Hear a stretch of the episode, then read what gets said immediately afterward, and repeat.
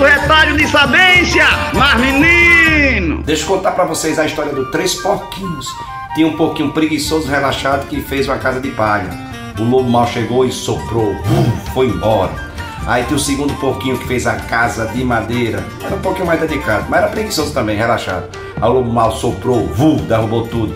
E tinha um porquinho que fez a casa de tijolo, bem organizada. O lobo mal soprou, soprou, soprou, tentou entrar pela chaminé, mas tinha um caldeirão cheio, fervendo, e o lobo mal foi-se embora e não conseguiu alcançar nada. Todo mundo conhece essa história. Todo mundo, você também conhece essa história. Significa que dedicação e esforço vale a pena. Ninguém nunca se arrepende quando a gente faz a coisa bem feita, dedicada, se esforça. Mas quando a gente faz a coisa relaxada, sofre.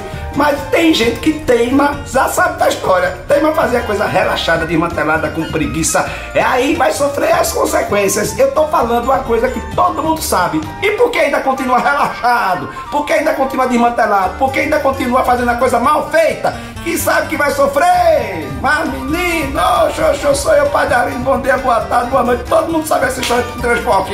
O difícil é fazer o certo, o que tem que ser feito. Porque tem uma tendência de muita gente ser relaxada e de mantelado, sempre procurando o caminho mais fácil, sempre procurando o caminho mais, mais fácil, mais fácil, mais fácil. Vai sofrer, entendeu? Poxa, menino, sou eu, poxa, terminou, acabou, terminou, acabou, acabou.